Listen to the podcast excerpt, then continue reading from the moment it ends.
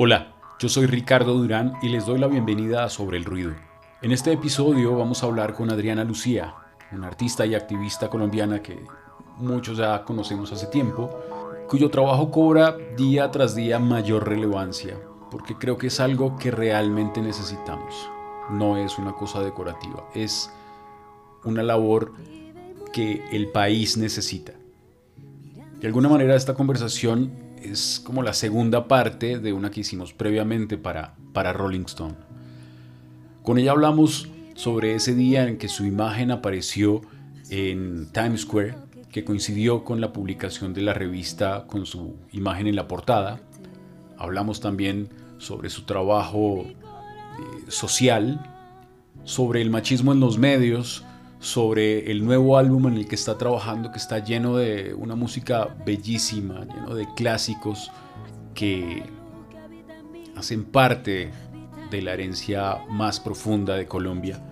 Hablamos sobre religión, que es un tema siempre tan complicado, y también sobre ese amor de Adriana Lucía por la gastronomía, por la comida y los sabores.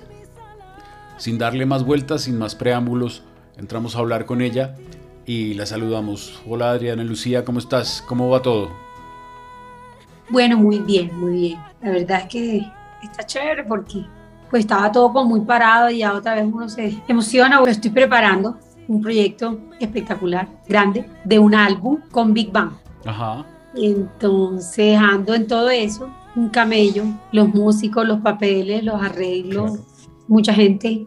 Entonces en esa, en esa estoy muy, muy ilusionada porque porque era como un disco que yo tenía pendiente. Yo creo que todos tenemos como ese disco pendiente, pero no pensé que se iba a dar ahora, y mucho menos, ajá, con toda esta vaina de la pandemia, la cosa compleja, pasé álbumes, ya nadie hace álbumes, sino singles y tales.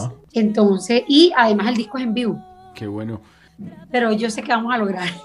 yo sé que lo vamos a lograr. Ojalá. Como es un álbum en vivo, pues difícil, es un disco difícil, digamos. Claro musicalmente y técnicamente es un álbum difícil. Este, y para rematar en vivo, sí, que todavía lo hace más complicado. Más complejo, entonces vamos a hacer cámaras también al tiempo, entonces vamos a usar como, yo, yo eres la primera persona que yo le cuento eso. este, Gracias. Entonces... Y ahorita hablabas de, pues, de cómo estaba todo tan parado o había estado todo tan parado y ahora se está despertando otra vez el asunto. Quería preguntarte ¿Tú cómo has vivido la pandemia y qué lecciones crees que te ha dejado? ¿Qué aprendizajes crees que has sacado de ahí? Para mí ha sido todo un proceso, como un sub y baja, porque cuando empezó la pandemia el terror. ¿Y ahora qué vamos a hacer?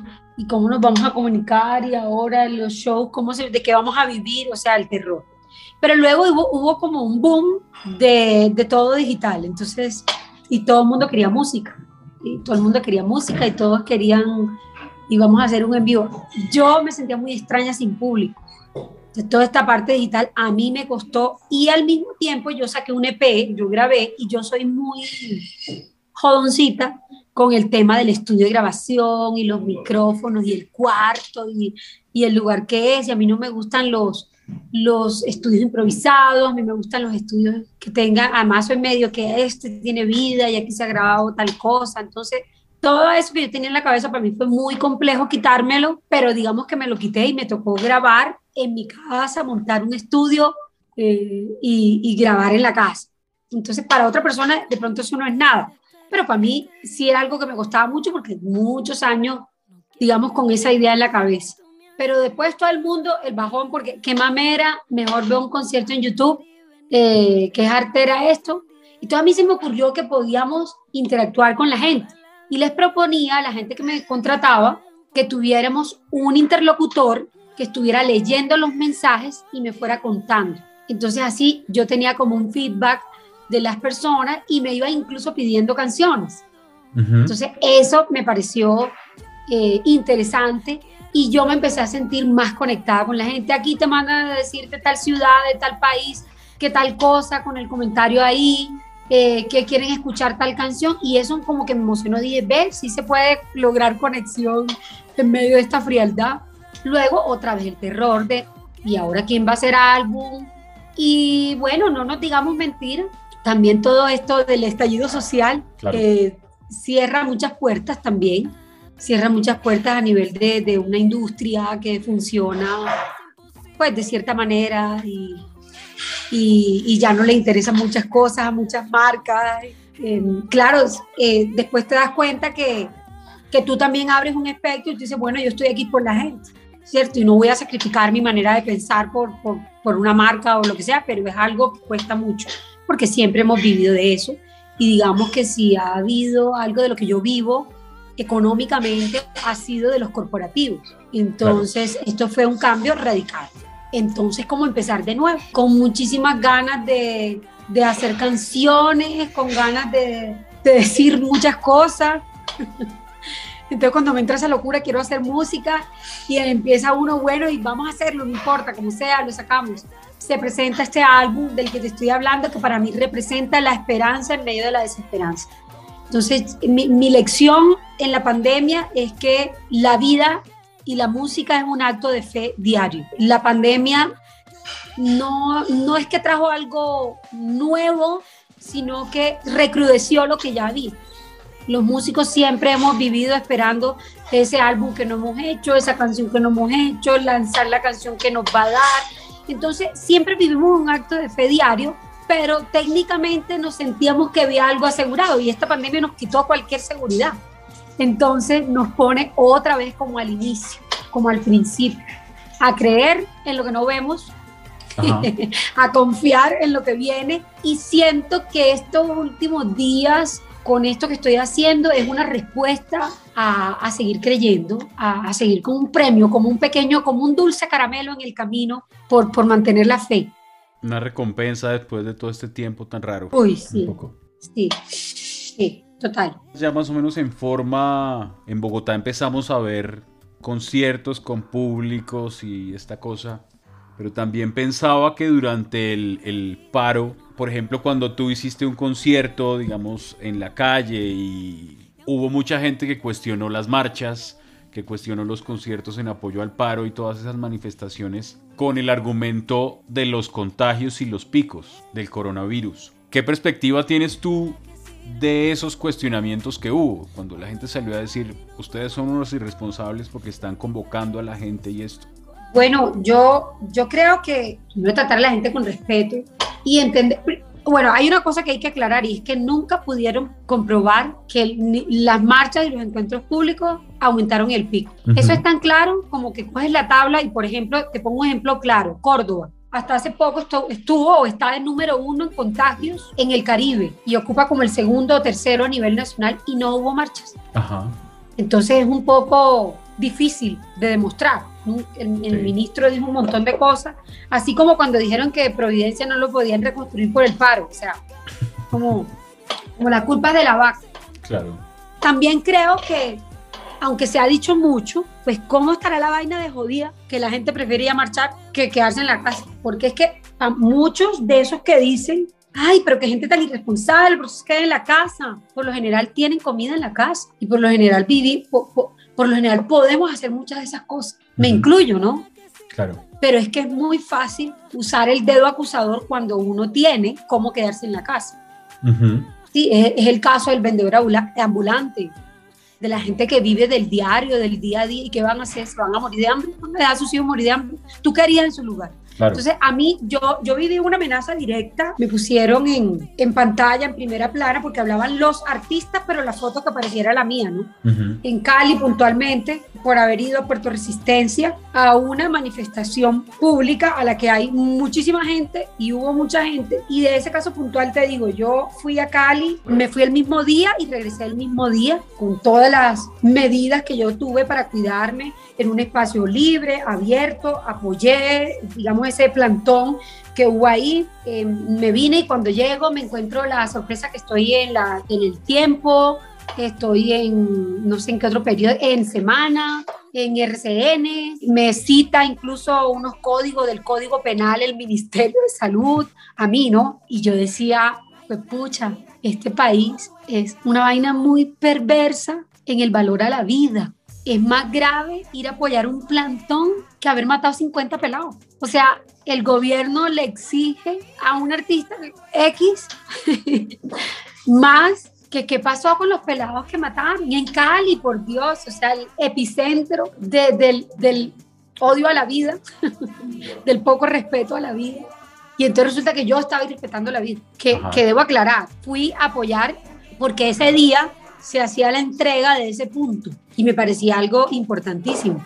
Y, y, la verdad, quería ver a la gente, quería ver a la gente que había visto por internet. Entonces, yo, creo que me desvié la pregunta mucho. No me acuerdo ya ni por dónde voy, pero la, la conclusión. Pues, ¿qué, qué pensabas? El punto era, ¿qué, perspectiva tenías de esas críticas que se le hacían o a los conciertos en apoyo al paro o a las marchas en medio de la pandemia? Que uno no puede decir que no respetan a la vida cuando tú te estás manifestando precisamente por reclamar la vida de otras personas. Eso es, eso es ridículo, eso es perverso además. Decirle a una persona que no, un amigo de alguien que no salga a reclamar la vida de una persona, y yo pongo el ejemplo puntual de Puerto Resistencia, porque fueron dos e, e, eventos puntuales donde yo estuve, que fue en el Parque Nacional. A ver, sin mí el Parque Nacional estaba lleno. Yo no convoqué, no convoqué a nadie, eso sí debo decir lo que yo no convoqué. Yo creo en la autonomía de cada persona. Y no sé, Transmilenio no se contagia más, digo yo. En fin. no, no lo sé. No lo sé, pero... Sí, es complicado. Es, un dilema ético, ¿sabes? Es un dilema ético porque también, también es cierto, estamos en un pico de pandemia. Yo, por lo menos, yo, yo, no, yo me cuido un montón. No me ha dado, no me dio, a mi círculo cercano no le ha dado, tengo hijos, en fin, muchas cosas. Eh, yo, es un dilema ético y tú dices, pucha, la pandemia y más, bueno, mi esposo es del sector de la salud, se cuida un montón, o sea, tenemos, pero también está la otra parte y es que están matando pelados. Entonces, ¿cómo equilibras tú eh, la posibilidad de manifestarte frente a una injusticia tan grande, frente a gente que de verdad no tiene nada que comer al lado de, eh, bueno, mira, la reforma tributaria y toda esa vaina se tumbó. Pues sí. Óyeme, la fecha exacta fue el 17 de junio. En ese día creo que primero apareció tu imagen en Times Square con este rollo de Spotify. Y un poquito más tarde apareció tu portada en Rolling Stone. Yo quería que tú me contaras cómo fue ese día para ti. Dios. ¿Qué sentiste? ¿Qué, ¿Qué, te decía la gente? ¿Qué pasó ahí? Bueno, yo no sabía, era la fecha no me la sabía. Eh, no, yo la busqué, porque. No, me la voy a grabar, me la voy a grabar porque es un día muy especial, es un día que debería ser inolvidable. Yo creo que eh, tú más que nadie sabías de, de los días previos, días complejos, difíciles, precisamente por este dilema ético que venimos hablando, porque no me puedo cerrar los ojos y, y decir, ah, no, pues el que sale a marchar, no, también uno se siente mal, ¿sabes? De, de por la situación que está pasando. Y fueron días muy difíciles, muy duros, muy complejos, días donde sufrimos personalmente muchas, eh, digamos, muchas puertas cerradas, muchas cosas. Entonces estábamos muy tristes, muy bajoneados, pero muy convencidos de que estábamos haciendo lo que nuestro corazón, y digo, estamos y hablo en plural porque hablo desde mi familia también, y que es mi apoyo. Entonces en la mañana me mandan una foto mía eh, en Times Square y yo o sea, yo me quedé choqueada, yo no, es que yo soy una pelada del Carito, ¿me entiendes? O sea, yo nací en el Carito, un corregimiento de 4.000 personas y esto es demasiado para mí, o sea, eso es muchísimo. Yo nunca me imaginé ni en mis mejores sueños decir es que mi foto estará en Times Square todo un día. No, yo no considero que esto me hace mejor persona, ni que me hace más artista, ni nada, nada, nada. Eso no lo considero, pero esto es una cosa impactante, sorprendente y cuando de pronto, yo no sabía lo de Times Square, o sea, eh, yo no sabía qué iba a pasar y mucho menos ese día. Y tú el día anterior me dijiste, creo que nos vamos mañana. No me diste un sí, me dijiste, creo que mañana nos vamos. No me dijiste un, un, un sí, no era determinado. Entonces, cuando veo esto digo, wow. Y yo te confieso, cuando vi la foto de Times Square, que estaba en shock y yo mandándosela a todo el mundo acá, pues la familia, ¡oh! se la mandé a, eh, creo que el primero en publicarlo fue Santiago Alarcón, que yo se la mandé. Ajá. Y empieza pues, ah, el capitalismo, tú sabes, todo lo que uno le dice, el comunismo, el no sé qué cosa. Y yo ahí pensé, yo dije, pues pucha, y hoy también sale Rolling Stone. ¡Oh! el mismo día, no puede ser. Y sale la portada. Mira, te voy a hacer una confesión. Mi papá tiene de, la foto de, de, su perfil es mi portada de Rolling Stone. O sea, él le pareció una cosa loca mi mamá. Me mandó una nota de voz que qué orgullo, que se sentía orgullosa y ella con la foto, me va lo más frío del mundo. Este, y eso me dijo de todo. Y ella con su foto en su perfil y mi papá de, de la revista. Y luego todo eso. Y yo, yo como que estaba un poco abrumada unos días antes yo había lanzado No hay una vida que no nos duela y el único lugar en donde salió eso fue en Rolling Stone. Y yo le dije a mi esposo, primera vez en mi vida que yo lance una canción y no salgo en los medios. Primera vez que mi canción no sale en medios masivos de comunicación, siendo que yo soy un artista de la industria, yo no soy un artista, digamos, underground ni nada de esto. Y no salí en ningún medio. Y eso salió en todos los medios en los noticieros, salió en los periódicos, mucho, me escribieron todo el mundo, todo lo, pero salían las dos cosas. Claro. Otra vez te respondo lo del álbum. Es como, como una recompensa. Hmm. Claro, nosotros no sabíamos lo de, lo de Times Square, sabíamos de que seguramente ese día salíamos, pero pues ver que coincidieron las dos cosas en el mismo día para ti y además pues que luego con el paso de los días, como hablábamos en algún momento, pues esas publicaciones de la portada llegaron con un alcance de millones de personas, pues sin exagerar, literalmente eran millones de personas. No, no, yo vi una publicación que tenía 2 millones 900 mil, pero se iba para los 3 millones, o sea, o sea, eso es un mundo de gente. yo, yo lo vi como que en el momento vi que eran como 2.900, leí yo, no, no son 2.900, son 2 millones. Como que, wow, sí, me, me, y me pareció bien curioso, todavía me parece curioso que hayan salido el mismo día. Eso, no es yo ni si lo hubiéramos planeado salía. Claro, no, no, no. Nadie, o sea, ni ellos ni la revista tenían eso en mente. Entonces estuvo mucho menos. ¿Sigues sintiendo algo, algún impacto de eso? ¿De esa casualidad? Mucho, mucho porque te voy a decir que es una entrevista muy particular. Es una entrevista muy especial yo he dado miles de entrevistas, o sea, imagínate, en lo largo de mi carrera, todas las entrevistas que yo he dado. Pero pocas veces uno habla de los temas que, que, que hablé ahí. Entonces yo sí creo que mucha gente, y me escribieron muchos músicos, por ejemplo, que leen la revista. Hasta hace poco recibí un, un screenshot de, de, de, un colega que me mandó y me dijo, qué lindo este pedazo. Me mandó un, un pedacito de la entrevista amigos periodistas me escribieron, eh, tienes razón en tal parte del periodismo, me conmovió tal cosa. Eh, entonces creo que sí, que creo que es una, a mí es una entrevista larguísima, mi mamá me dijo que la leyó en dos días, o sea, hágame el favor, mi mamá, porque la lee en voz alta y todo. Entonces yo digo, si mi mamá la leyó así, eso la lee mucha gente. mi mamá apenas se entera que yo canto. Siento que sí, siento que es una, primero, lo de la revista me permitió que la gente conociera como un pedazo de mí que no sabía, que, que, tuviera claro como mi manera de pensar y por qué estoy acá, porque mucha gente no sabe por qué estoy acá. Y, parece obvio, pero no es cierto. No, en verdad no hay espacio para que los artistas seamos gente, no hay espacio para que seamos personas. Siempre estamos hablando del nuevo sencillo, de qué trata, qué te inspiró, eh, qué viene para usted, pero de lo humano no hay nada para decir sí, más que la historia de la canción, sí es biográfica y punto. Entonces creo que sí me permitió mostrar. Y lo de Times Square, eh, primero pues un poco de vanidad también, un poco de vanidad ahí, de verse uno en esas pantallas y te digo, yo pensaba como, huepucha, de la esquina del Carito, la esquina más vista del mundo, huepucha, bastante, que me parecía sensacional. Y para algunas personas, curiosamente, no sé por qué, eso legitima muchas cosas. Le da como, ¿Por, qué? No lo sé, no, no sé por qué eso me hace más digna ni más, pero, pero para mucha gente sí representa eso y es un efecto carambola que yo veo, eso es innegable.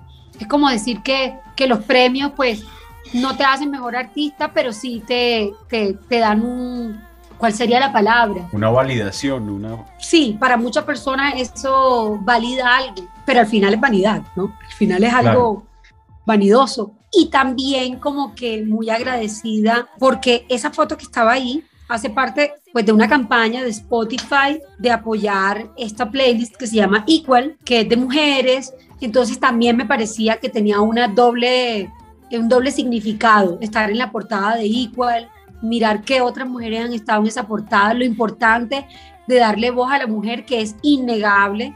Eh, es decir, verme, yo no sé cuántas portadas de mujeres eh, en Rolling Stone, no tengo ni idea, ni siquiera lo había pensado, pero estoy segura que hay mucho más hombres que mujeres, eso sí, no, no lo dudaría. Es probable. Es lo más probable y en el mercado latino más. O sea, me atrevería a hacer una apuesta a ojos cerrados. Entonces creo que también coincidía con eso de la voz de las mujeres. Eso me parece muy chévere también. Oye, a partir de esto que, que me acabas de contar, me surgen dos, dos preguntas. Nosotros hicimos una entrevista, que más que una entrevista fue una conversación ahí larguísima. Wow, me estoy acordando ahora que lo cuentas. Y como que yo ahí te perdí el rastro y cuando te volví a ubicar estabas con el canto por Colombia.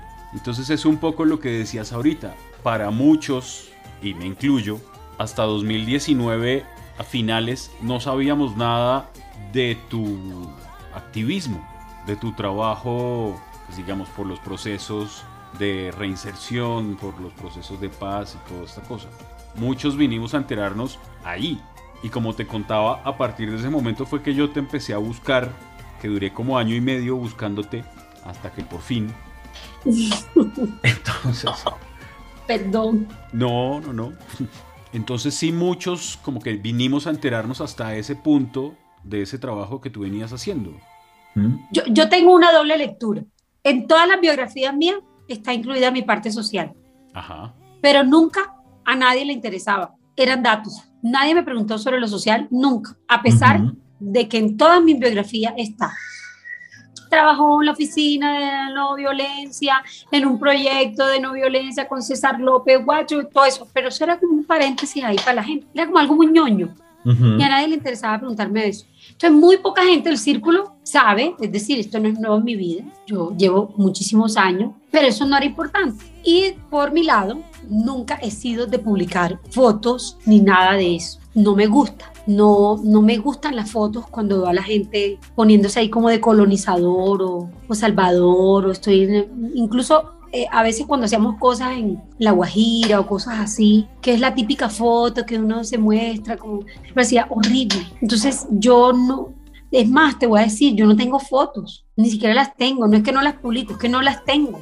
Eso no, nunca me pareció importante, nunca me pareció importante decirle a la gente, mire, es que yo me dedico a... No, Aparte que en los años más dedicados míos al, activismo social, el mundo de la música me veía a mí como pobrecita también que iba. Y miran lo que quedó. Ajá. Lo viví, esos siete años fueron siete años de ver esa niña que iba también y cómo se desapareció. Y yo le contaba, no, estoy feliz yendo, estoy en las favelas, en Brasil, y fuimos a la comuna tal. Ay, pero también que iba, ¿no? Y en lo que quedó. Entonces, a los medios no les importaba, es más, les parecía que era un fracaso porque es que acá es más importante el premio afuera, ¿sí? Es más importante el premio afuera que el artista que se jode acá. Es, es, mucho más importante. Entonces, evidentemente eso no era visto como algo importante ni un triunfo. Entonces había doble culpa, digamos, el mío de no publicar nada y, y en el momento como que yo también me fui echando para atrás cuando veía que todo eso les parecía como tan insulso y tan inútil. Es más, recuerdo que hace poco eh, me mandaron una foto que ni me acordaba que había estado en un evento con Leiner Palacio hace muchísimos años, cuando recién pasó lo de Bojayá. Y a mí me hicieron un reconocimiento ahí y yo recuerdo que yo me sentí mal porque yo decía, yo cómo voy a estar al nivel de Leiner. O sea, ¿sí me entiendes? Como que yo decía, este reconocimiento mío es injusto. Yo me lo, yo me lo planteé ese día. Este man es un teso, tal, y yo me veía ahí. Entonces me mandaron las fotos y vi las fotos del diplomita y la cosa. Y eso me llevó a ver unas fotos mías que estuve en la OEA trabajando por, por una campaña de antitrata de personas y una cantidad de cosas que no estaban registradas en ninguna parte. Eh, esa es mi doble lectura, a los medios tampoco les importaba y creo que hay una nueva sensibilidad. Decía Santiago Alarcón que no, es que a, los actores no les interesa eh, y nunca se expresan y no sé qué, y él decía, es verdad, y lo decía Robinson Díaz, es que lo, nosotros estamos viviendo en una industria así, cerrados, entonces tampoco hay precedentes en Colombia de muchos de actores involucrados en eso. Y en la música tampoco. Entonces, el que lo, el que, o, o desde el territorio, desde una cosa muy local, pero el mainstream eh, hace eso y no, pues guerrillero, castrochavista y antes ñoño. Antes era ñoño. Antes no, no era comunista, sino, ay, tan, tan lindo.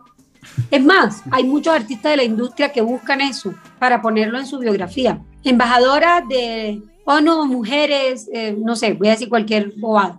Claro. Eran cifras, eran datos no relevantes. yo, yo creo que tiene que ver con eso, con un despertar de la gente, que la gente empezó a interesarse y decía, ah, pero sí, esto sí me interesa. Creo que es mutuo y creo que también a mí no me interesaba publicar nada. Entonces se encuentran, mejor dicho, las, dos cosas. El hambre con las ganas de comer. Tal cual. ¿Cómo viste o cómo has visto lo que ha terminado pasando con la movilización social, con el paro? ¿Cuál es el balance y en qué estamos? ¿Qué pasó ahí? Bueno, es normal un desgaste, ¿no? Porque no, una sociedad no puede vivir en paro. Eso es invivible. Eh, entonces, hay un desgaste, hay un cansancio, también hay una cosa muy dolorosa y triste, y es que muchos de los pelados pasaron para un sector de la población a ser los vándalos y bandidos, para otra población ser, de ser nadie a ser héroes y los que nos representan, y después ya esos pelados ya basta, ya no, ya, ya, que descansen. Entonces, esos pelados son el reflejo nuestro de, de, nuestra sociedad injusta, de una sociedad ambigua y que juzga según lo que le convenga.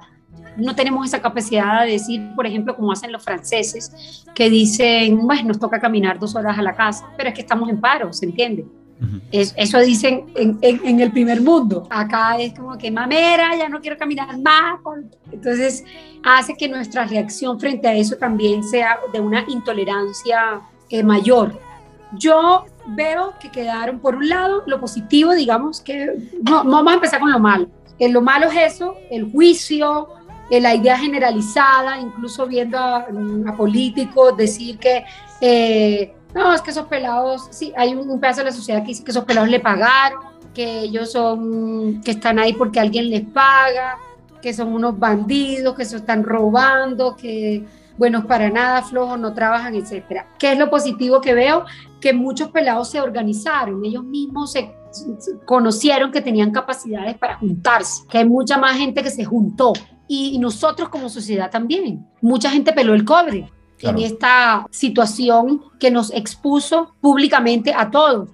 a todos nos obligó a, tomar postura, o a la gran mayoría nos, nos obligó a tomar postura, y eso hizo que peláramos el cobre, que nos diéramos cuenta que no éramos tan bondadosos, que en verdad no apoyábamos tanto de lo que apoyábamos, que la vida no vale un carajo en este país, que todavía hay gente que piensa que está bien que maten a alguien porque quién lo manda a estar a esa hora afuera. Entonces, todas esas peladas de cobre nos sirvió para desechar amistades, para salir de gente, pero también nos sirvió para juntarnos con gente. Nos enteramos de gente en la que coincidíamos en cosas fundamentales, como la defensa de la vida. Entonces, a mí me dejó amigos también. Y, y, no solamente a mí, a mucha gente. He visto gente que se ha agrupado, que se ha organizado, hey, podemos ser un grupo de tal cosa y si a partir de esto hacemos esto. Eso es lo positivo y al final le dejo una lección a los políticos eh, y una lección a la gente, sabiendo que si se organizan y que la movilización social mueve, frena, hace, condiciona, yo vi a empresarios tambalearse y moverse eh,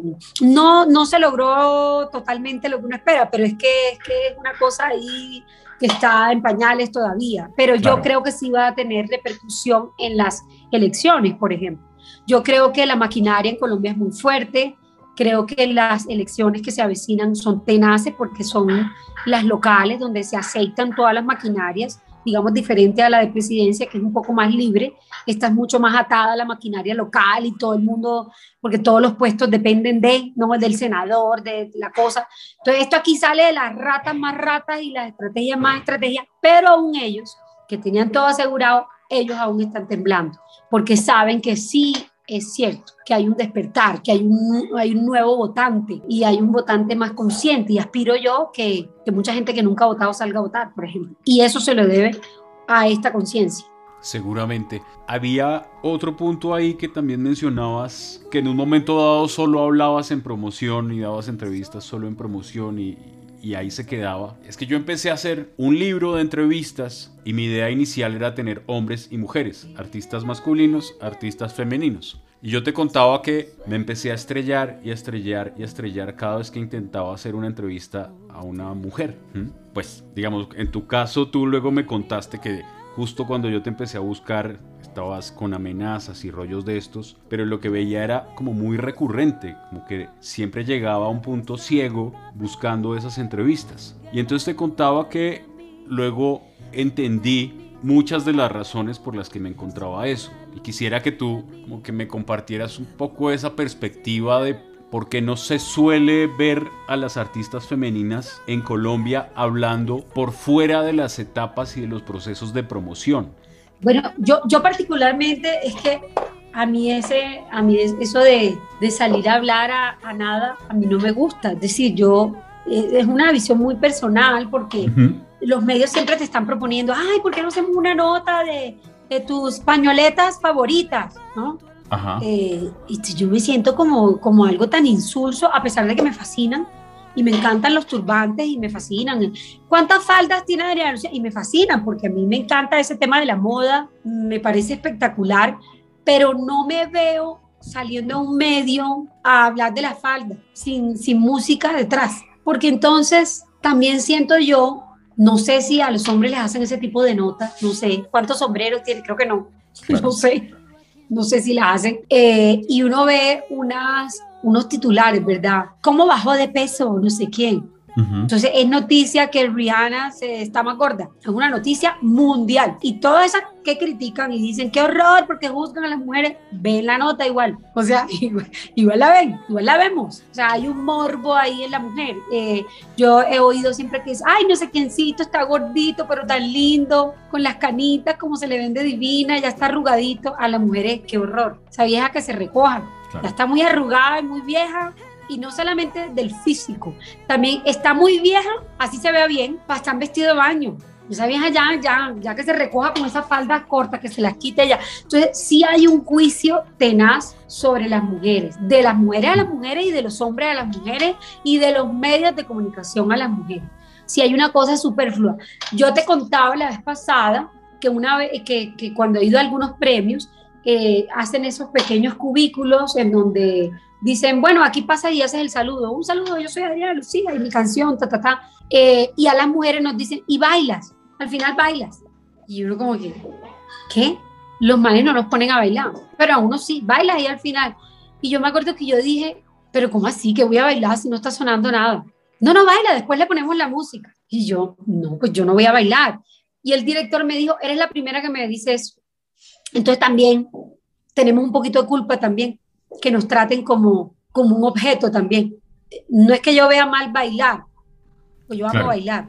Lo que veo mal es ese contexto ahí de cómo es vieja y la ponen a bailar ahí. Entonces sí mm. hay, sí hay, yo pienso que es de parte y parte y muchos ya asumimos que es así. Entonces otras nos cuidamos y no, no, no nos exponemos. Pero yo sé que hay bobadas en mi cabeza también de, de no sé, como de no verme superflua o no salir a decir bobada, no sé, los manes eso no le preocupa, pero a uno sí.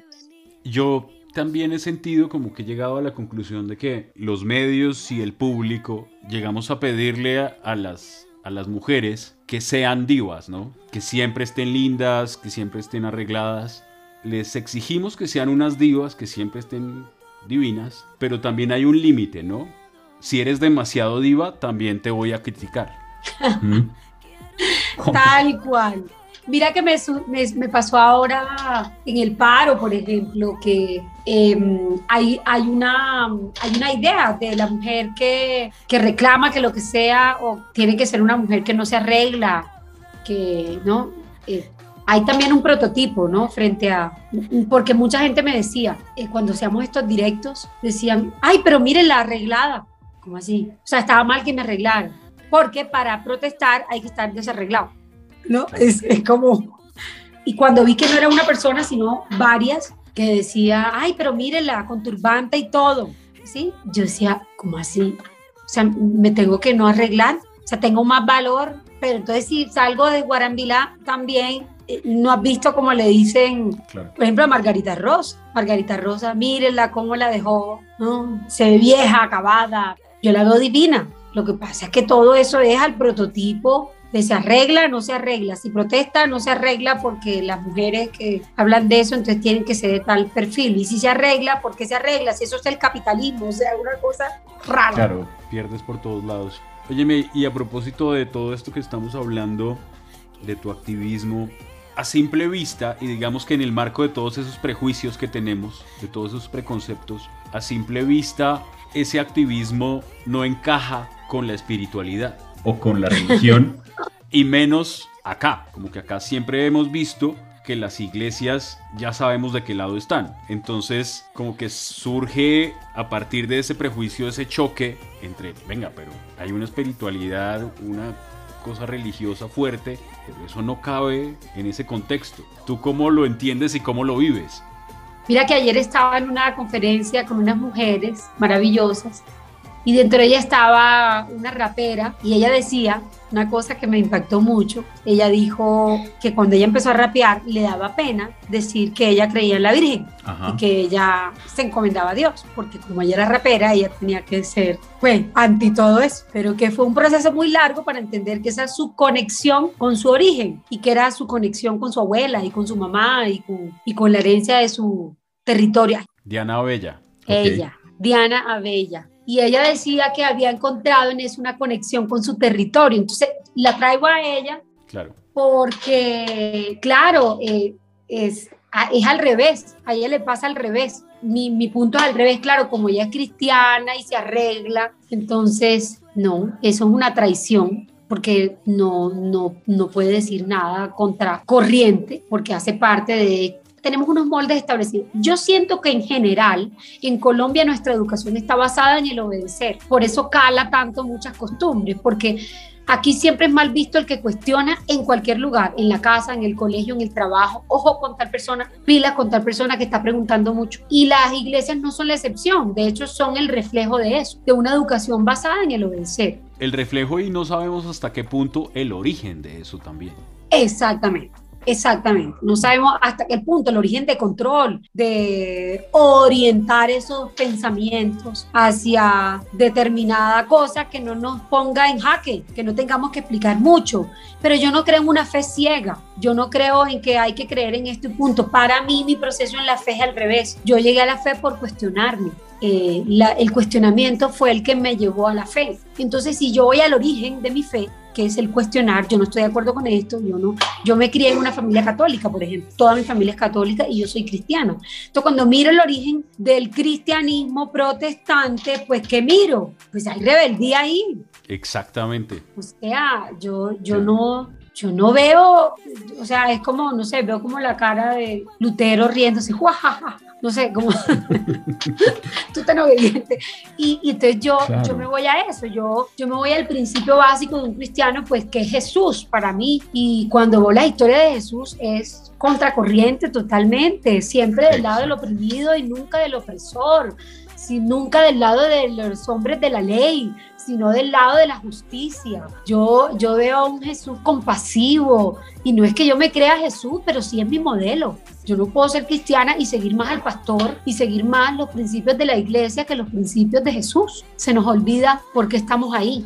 Y por ejemplo, yo estoy ahí es por el amor bueno, primero por salvarme yo en el sentido de sanarme de mis propios chicharrones y mis propios líos, porque todos llegamos en la inmunda ahí buscando cómo salvarnos y sanarnos, pero después te das cuenta que puedes sanar tu entorno y, y, que, y, que, y que para mí el cristianismo es eso, intentar pensar en el otro también.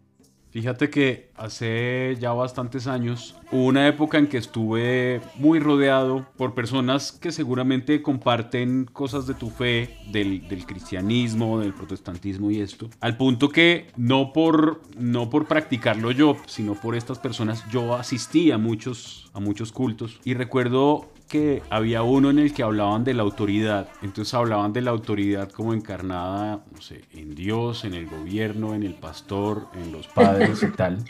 Y yo trataba con todo el respeto de decirles, pero venga, ¿el gobierno en serio? Porque el rollo era como que el, gobierno las autoridades civiles, según estos, eran puestas por Dios. Yo le decía, venga, pero no, explíqueme. ¿Samuel Moreno fue puesto ahí por Dios?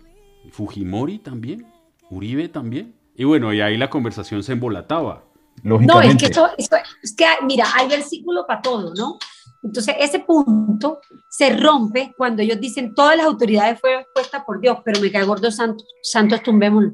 Claro. Ah, entonces, entonces Santos no fue puesto por Dios. Exacto. Entonces, Claudia López, como es gay, entonces no fue puesta por Dios. Mm. Es, es, es, ese es un principio que se usa mucho para la política, para meterle a vaina a la política, pero se les olvida el pedazo que la autoridad debe estar sujeta a Dios. Y también recordaba lo que, lo que decías ahí de Lutero. O sea, todo en lo que estás creyendo parte de un desafío a la autoridad. Tal cual. Y, y mira, era- y- era complicado Jesús, mira, Claro. yo la conclusión que tengo de esto es la siguiente. Uno puede acomodar sus posturas y hacer de su propia visión un Dios. O uno puede llegar e incomodarse, Mm. exigirse también. Porque yo no puedo creer que el bien y la misericordia, como dice la palabra, que dice, me acompañarán todos los días de mi vida. Yo no creo que el bien, la bondad, el bien, la misericordia alcance solamente para mis conocidos y para mi círculo. Si eso alcanza solamente para los que yo conozco y quiero, pues eso no es. Yo creo que el, el amor es doloroso, porque en muchos casos uno quiere a la persona a pesar de, a pesar de que no se porte como yo quiero, a pesar de que ese es el amor de verdad, el de los hijos, de los hermanos, el- el- el que uno dice, pues qué pereza, cansón, no hizo tal cosa, se equivocó, pero yo lo amo. O sea, yo creo que el amor cubre infinidad de faltas, dice la palabra, eso lo dice la palabra. Entonces, no es cierto. Acá no cubre ninguna infinidad, ninguna falta. Cubre las faltas que a mí me conviene. Y por lo general tenemos el- la misericordia para nosotros, pero el dedo acusador para el otro, porque quien lo manda. Entonces, yo, yo creo que uno también tiene que retarse. Y creo que los cristianos, voy a usar una frase de mi esposo, termina uno yendo a un club, termina uno pagando un club. O sea, con gente que me siento bien, con todo bien. Y, todo nos- construimos un círculo para sentirnos bien y entonces no hay un desafío, o sea, está rodeadito, todo lindito, donde nadie cuestiona, donde nadie, y, y a veces pasa en las iglesias gente que se está muriendo de hambre y no se enteran, yo lo viví, gente que estaba en la inmunda y en la iglesia, vamos a orar por ti, pero no hacían un mercado para llevárselo. Yo creo que, que, es también una comodidad, que sucede no es exclusivo de la iglesia, pero en general, en nuestra sociedad acostumbrada a ser hipócrita, a trabajar solo por mí, solo por mí, lo importante es que yo me sienta bien. Entonces yo creo que la iglesia es un reflejo de eso. O sea, no creo que sea un oasis diferente que funcione. Creo que la iglesia funciona como funciona Colombia, así, tal cual como funciona. Entonces creo que es eso y yo decidí salirme de ese molde, no quiero estar, no creo en ese cristianismo. Ahora, yo no estoy pidiéndole a nadie que piense igual a mí. Yo creo que los eh, amigos de la iglesia pueden pensar diferente a mí. Creo que los pastores pueden pensar diferente a mí. Pero, pucha, si a mí me amenazan de muerte, yo espero que ellos oren por mí, así no estén de acuerdo con lo que yo pienso. Porque hay un principio fundamental y que es el respeto a la vida. Y si tú dices que eres cristiano y no respetas la vida, sino la vida de lo que tú consideres, terrible, terrible me parece. No quiero ese cristianismo. Terminemos más suave. Terminemos más frívolos. Háblame de la cocina, de la gastronomía, de la tienda del porro, de eso. Eso, ¿de dónde viene ese, como ese apego? ¿De dónde viene ese aspecto de tu vida? ¿Cuál es la historia de es todo lo eso? mismo, ¿sabes? O sea, es lo mismo. Es, yo, yo me crié, en- bueno, en el Caribe para nosotros la comida es todo alrededor de la comida eh, y específicamente la zona de donde yo soy, que además tenemos una cantidad de herencias, me atrevería yo a decir que, que es quizá el lugar de Colombia en donde hay más especias y elementos diferentes con los que se trabaja por nuestra fuerte influencia sirio-libanesa que marcó tanto nuestra gastronomía y eso hace que nuestra, nuestra comida sea tan variada y llena de tantas cosas que quizás en otra región del país no se, no se conocen. Entonces, eso por un lado. Y por otro lado, pues digamos que mi, mi manera de dar amor, yo no soy tan chiquilinguinguín, currucucú, yo soy más cariñosa así como ya comiste, quieres comer, te preparo algo, hoy voy a preparar tal cosa. Y a mí, tú te puedes reír de mí cuando llego en los conciertos, ¿no? Vestida con show, tacón y todo, y yo cocinando.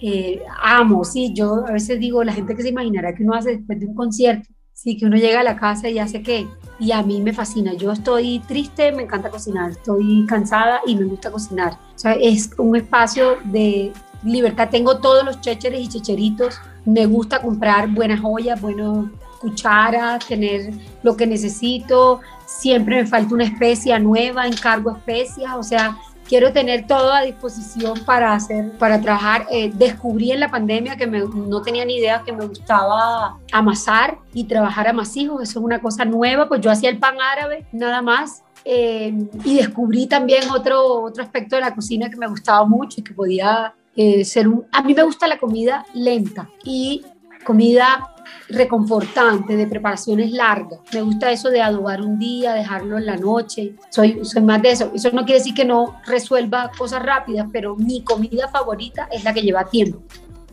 Bueno, ¿y cómo es la historia de la tienda del porro? Y, o sea, ¿cómo también ya llegas a meterte a eso, a estos niveles? Pues fue una cosa que fue como creciendo. Mi esposo estaba buscando un lugar para su iba a cambiar de consultorio y entonces encontramos un, espacio, pero era muy grande. Y entonces él dijo, ¿y si yo monto allá arriba todo y esta parte acá abajo ponemos algo? Pero algo que, ¿qué ponemos?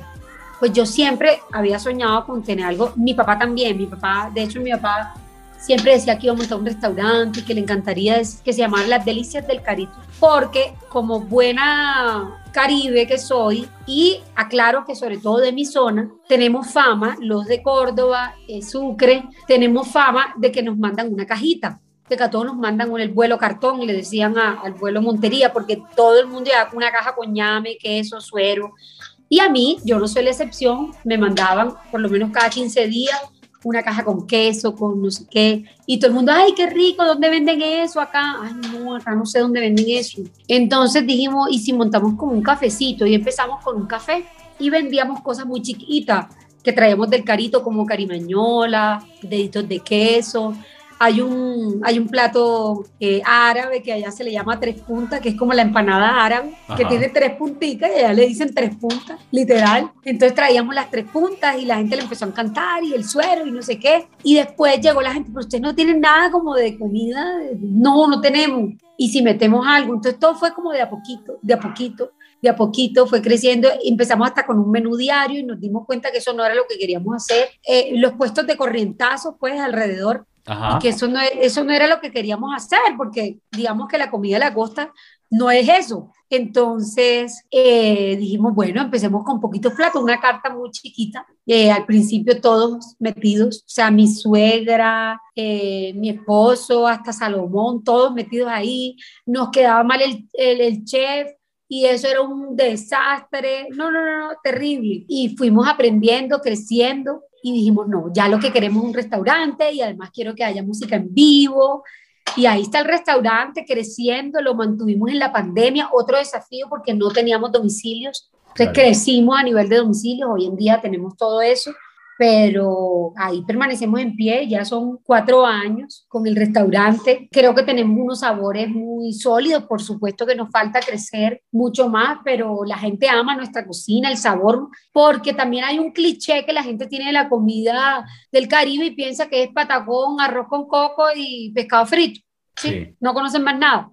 Entonces también ha sido un desafío poder traer esos sabores nuestros, el arrocito de frijolito, cabecita negra, el arroz de lenteja, las especias, traer la, el, pollito en zumo de coco, el boca chico, cosas que normalmente aquí en Bogotá la gente prefiere una mojarra o una cosa más neutra, digamos. Entonces, creo que también introducirlo en esos pequeños sabores del carito ha sido chévere, toda una experiencia.